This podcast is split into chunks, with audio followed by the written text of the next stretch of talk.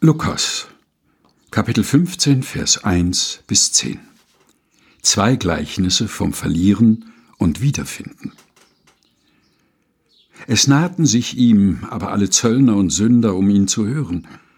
Und die Pharisäer und die Schriftgelehrten murrten und sprachen, dieser nimmt die Sünder an und isst mit ihnen. Er sagte aber zu ihnen dies Gleichnis und sprach, Welcher Mensch ist unter euch, der hundert Schafe hat und wenn er eines von ihnen verliert, nicht die 99 in der Wüste lässt und geht dem Verlorenen nach, bis er es findet? Und wenn er es gefunden hat, so legt er sich's auf die Schultern, voller Freude. Und wenn er heimkommt, ruft er seine Freunde und Nachbarn und spricht zu ihnen, Freut euch mit mir, denn ich habe mein Schaf gefunden, das verloren war.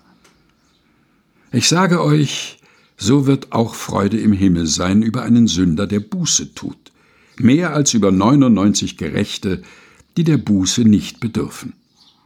Oder welche Frau, die zehn Silbergroschen hat und einen davon verliert, zündet nicht ein Licht an und kehrt das Haus und sucht mit Fleiß, bis sie ihn findet.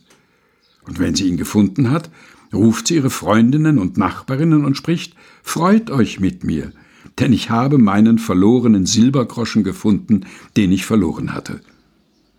So sage ich euch, ist Freude vor den Engeln Gottes über einen Sünder, der Buße tut.